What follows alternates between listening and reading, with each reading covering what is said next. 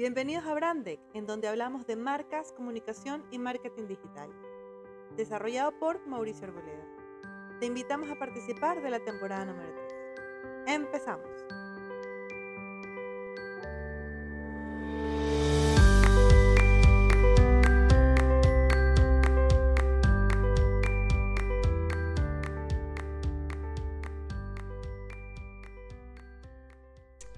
Bueno, ya está con nosotros nuestro amigo, amigo de la casa, definitivamente Mauricio Arboleda, máster en branding y diseño, especializándose durante el transcurso de los años en marketing digital. Ustedes ya lo conocen. Y le hemos invitado para hablar de este tema que me llama mucho la atención, que no nos preocupamos mucho, eh, no nos preocupamos mucho de eh, qué, qué pasa, qué es, eh, qué hay ahí, y es la dark web Hola Mauro, buenas tardes, bienvenido a Punto de Encuentro. Hola Jimena, ¿cómo estás? Buenas tardes. Gracias por el espacio nuevamente y saludos a todos tus escuchas. No, a ti, muchísimas gracias porque me parece que este es un tema que no se ha tocado muy seguido en los medios y yo creo que tenemos que estar muy atentos porque ¿qué es eso de la dark web? Bueno, básicamente lo que es es información que no está indexada dentro de lo que se comúnmente se conoce como el Internet. Y como tal, este, no está al alcance de todos. En este caso, por ejemplo, no sé si recuerdas que existía un librito amarillo muy grande, que había mucha información y que básicamente se llamaba Páginas Amarillas. Entonces, todo estaba ahí. Eh, y lo que ocurre es con la dark web, dark web es que básicamente no están. Y para acceder a eso hay un proceso por el cual no eh, se debe de conectar. No es simplemente abrir un browser y escribir la, la dirección que uno quiere. Pues, ¿no? Marisabel, por favor. Mauricio, muy buenas tardes. Es un gusto saludarte. Hola Marisabel, igualmente. Muchas gracias por, por también estar por aquí. Gracias también. Y a ver, Mauricio, estás hablando de la Deep Web ¿Cómo, ¿Cómo hacemos para entrar? ¿Es fácil? ¿Qué necesitamos para llegar ahí? Bueno, eh, para una persona común y corriente es, eh, es un poco complejo porque estamos hablando de información privada que no debería ser divulgada de una fuerza, de una, de una naturaleza tan amplia como eh, escribir en redes sociales y demás. Para ingresar a ello, la recomendación siempre está es utilizar un VPN, que simplemente es como una conexión virtual de nuestra dirección IP. De esta manera, entre comillas, estaríamos protegiéndonos en cualquier caso de que alguien nos intentara hackear o intentara ingresar a, nuestros, a, nuestra, computadora. Y, pero eso no lo es todo. Simple, ese sería como el paso uno. El siguiente paso sería tener un explorador en el cual te permita poder ingresar. El más común, el que, el que más se conoce, es el Tor, que es un explorador que se utiliza y se ingresa y comienzan a buscar ciertas páginas. La página que más normalmente se utiliza es una página que se llama eh, HistoryWiki, si mal no recuerdo, y que comúnmente lo que se utiliza es que es un directorio muy amplio de información y con eso uno puede ingresar y comienza a buscar información de todo tipo, pues, ¿no? De Hayden Wiki se llama la página, por si acaso. Sí. Pero ven, Mauricio, definitivamente este puede ser un terreno misterioso y oscuro, incluso donde se puede encontrar muchas cosas peligrosas, mucha información peligrosa. ¿En qué, caso, ¿En qué casos uno debe entrar a la dark web?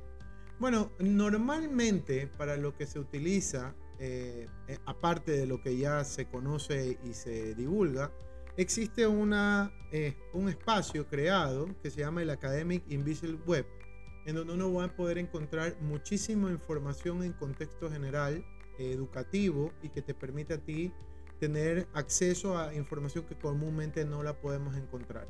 Ahí también habría un poco de, por así decirlo, de, de poder en qué contexto voy a conseguir la información, porque mucha de esa información también puede estar pirateada. Me explico. Por eso es que la gran mayoría de visitas a estos sitios es porque están buscando algo en específico que no lo pudieran encontrar fácilmente, pues no.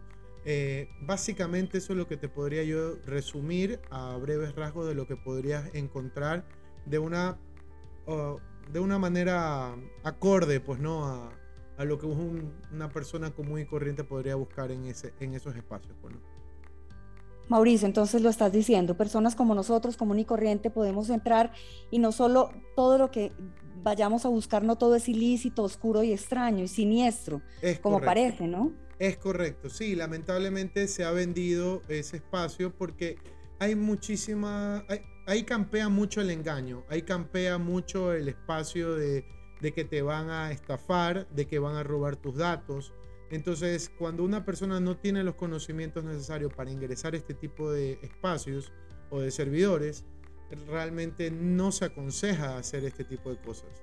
Porque preferible me quedo en donde está Google, bien bonito, está bien seguro, en donde está bien diseñadas las páginas web.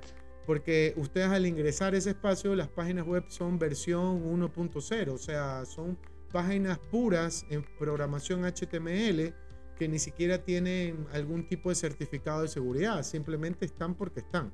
Entonces son factores en los cuales una persona común y corriente dudaría ingresar porque hay que colocar datos en el caso de que yo quisiera comprar algo o compartir información.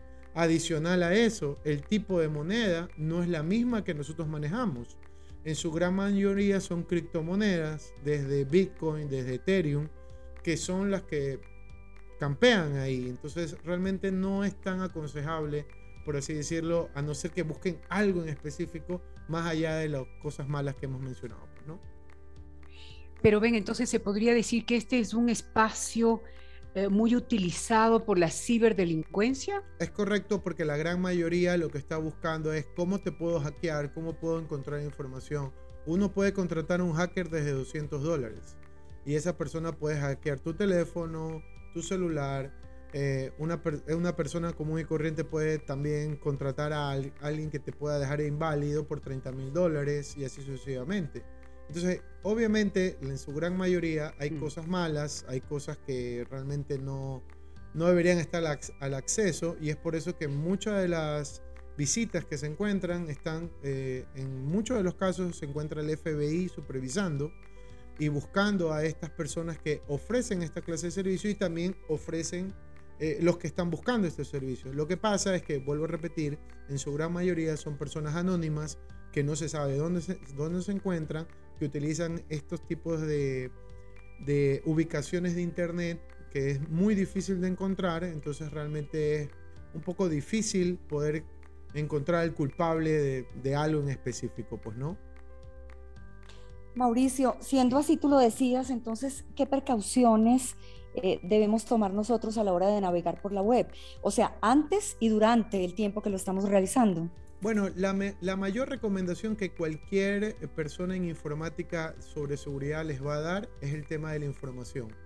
No compartir información privada, no compartir información de sus hijos, no compartir información donde trabajan o donde viven o donde, o donde se educaron ¿Por qué? Porque existe, ustedes lo pueden buscar ahorita porque esa página es accesible.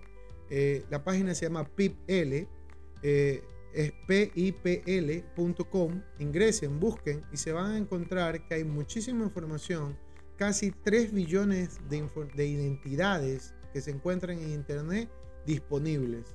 ¿Qué quiere decir? Uno busca su nombre y va a encontrar desde dónde vive, cuáles son sus redes sociales, eh, qué tipo de carro utiliza, etcétera, etcétera, etcétera.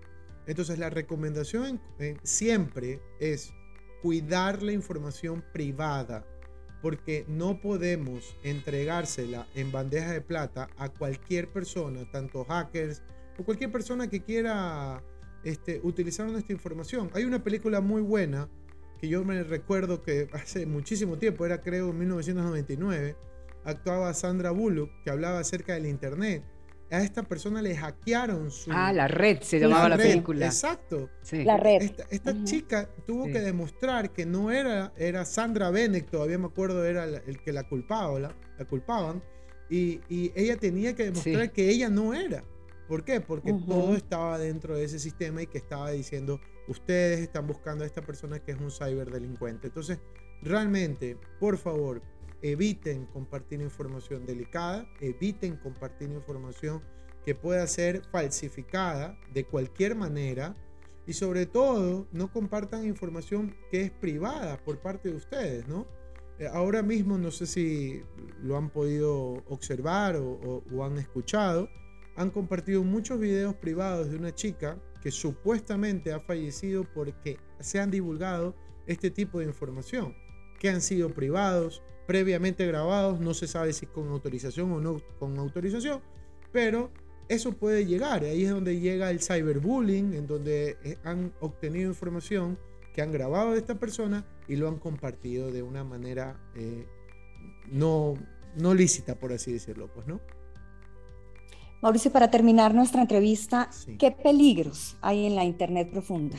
Realmente de todo tipo. Uno puede encontrar desde pornografía infantil, desde contratar a alguien que pueda asesinar a otro, desde compra de drogas. Hay páginas como eh, Skill Road 2.0 que en su momento fue famosa y vendía drogas a diestra y siniestra, o sea, no había quien lo detuviera.